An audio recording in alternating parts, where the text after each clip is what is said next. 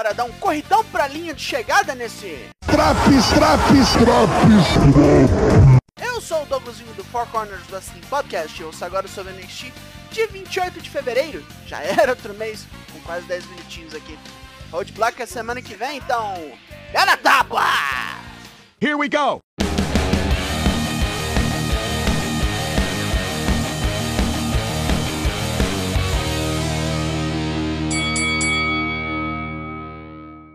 Já vamos começar com o desafio aberto pelo cinturão norte-americano? Um monte de gente se estapeia dos bastidores até a rampa para alcançar o ringue. Dabacato quase chega lá, mas Apollo Cruz o detém. Alguém pula por cima dos dois e alcança o ringue, mas quem? Luta 1: Nathan Fraser vs Wesley pelo título norte-americano. Fraser toma uma chave de perna e fica torto, mas devolve duas tentativas de chave de cabeça.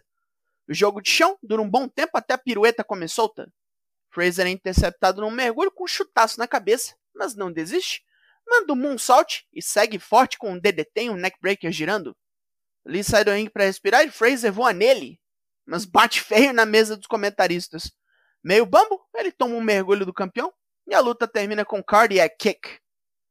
Respeito mútuo depois da luta com um aperto de mão e um abraço. Passando por procedimentos médicos por conta do descolamento de retina, J.D. McDonough promete a Ilha Dragunov que a próxima batalha dos dois será uma sinfonia de destruição. Dragunov passará por um sofrimento tão absurdo que testará sua tolerância à dor como nada até agora. Tá prometendo muito em cabeção. Hank Walker queria não só desafiar Wesley no começo do programa, mas também mostrar para Drew Gulak e Charlie Dempsey que ele tem valor. A Axiom chega puto com a segurança, os dois discutem mais tarde é no ringue isso aí. Brooks Jensen tá todo borocochô porque o seu namorico com Kiana James tá todo esquisito. Mesmo com a animada do parceiro Josh Briggs, o caipira ainda tá com a cabeça zoada. Então, luta 2, Indusher versus Josh Briggs e Brooks Jensen. Jensen falha várias vezes em dar assistência ao seu parceiro, que até bola boas jogadas, mas todas elas precisam de dois. Com isso, os indianos fazem a festa. Depois de errar seu uppercut deslizante, Briggs discute com o brother. Brooks vai mostrar serviço e sobe no ringue. Toma um chokeslam de Senga e um violentíssimo Million Dollar Arm de Veer. Deu ruim no boteco. Jinder Mahal fica se sentindo depois da vitória de seus capangas e desafia os irmãos Creed para uma luta de trios no Roadblock. Brutus e Julius vão ter que arrumar parceiro. O estacionamento do NXT faz mais uma vítima. Katana Chance e Kaden Carter encontram Andy Chu detonada no chão. Tá brabo. Será que é outra pressão de tempo no estaleiro? A jabucreia Didi Dolin vem ao ringue desabafar. Não é a primeira vez que sua vida muda tanto. Não é nem a primeira vez onde alguém que ela confiava e gostava chutou sua cabeça. Ela sabe lidar com a dor física, mas por dentro o bicho tá pegando.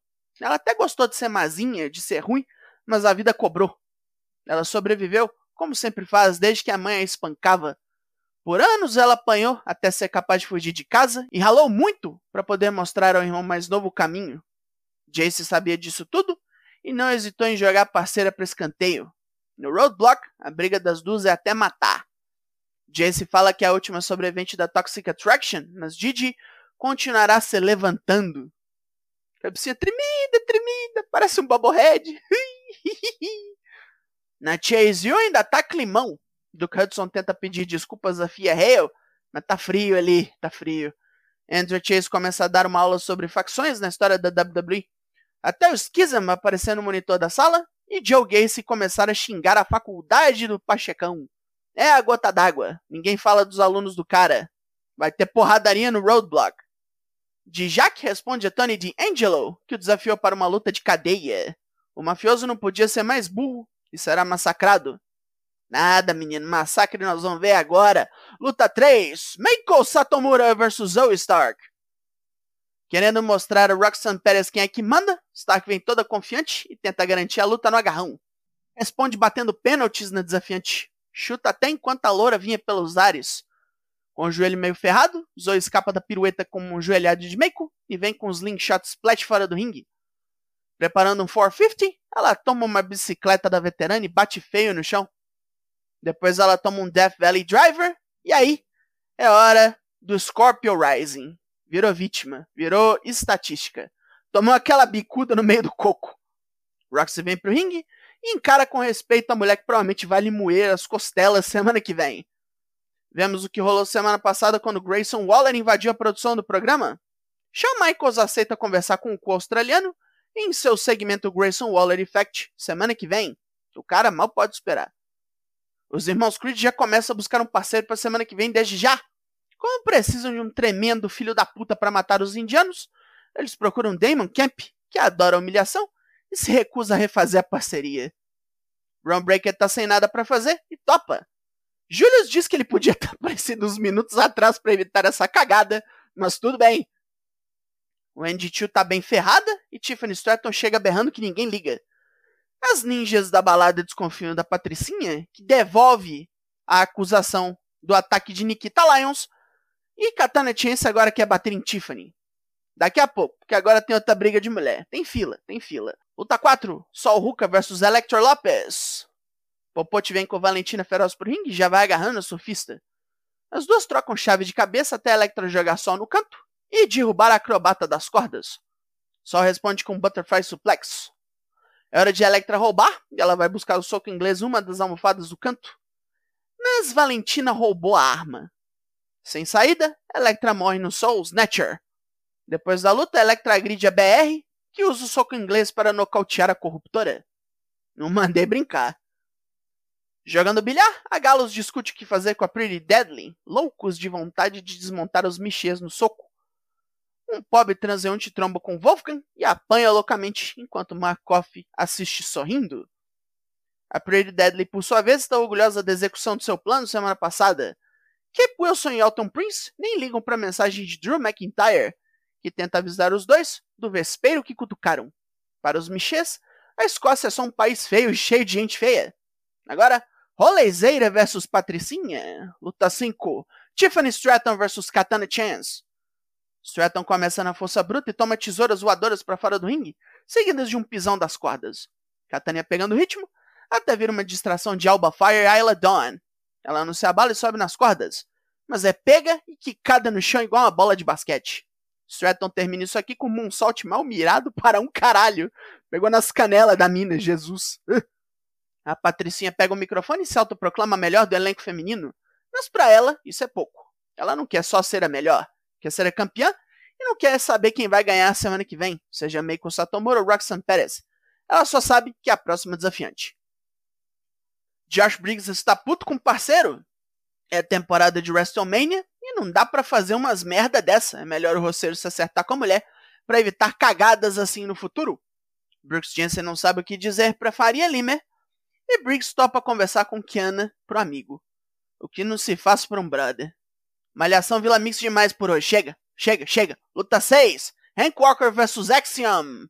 Axiom tem um obstáculo meio brabo na forma da força bruta do ex-segurança, que toma um monte de porrada e continua bom que nem um coco. Se nem apresamentos nem piruetas funcionam, é hora do bom e velho pé na cara. Axiom vem correndo com um chutão e depois desfere o Golden Ratio para tremer a cabeça do oponente. Depois de repassarmos o card todo do Roadblock, Main Event! Luta 7. Tyler Bate vs Carmelo Reis. Bate mostra a força do catch inglês para o adversário, que rala para acompanhar, mas eventualmente chega lá depois de uma sessão de roll-ups e chaves de pulso. Bate pega Melo com tesouras voadoras, joga para o canto e chuta para fora do ringue com draps. Com mergulho, o menino fortão tá tranquilo, tranquilo na vantagem. Turk Williams tenta ajudar o patrão e toma uma nas fuças. O Airplane Spin quase mata Melo e Bate chega perto de liquidar a fatura com Superplex agora.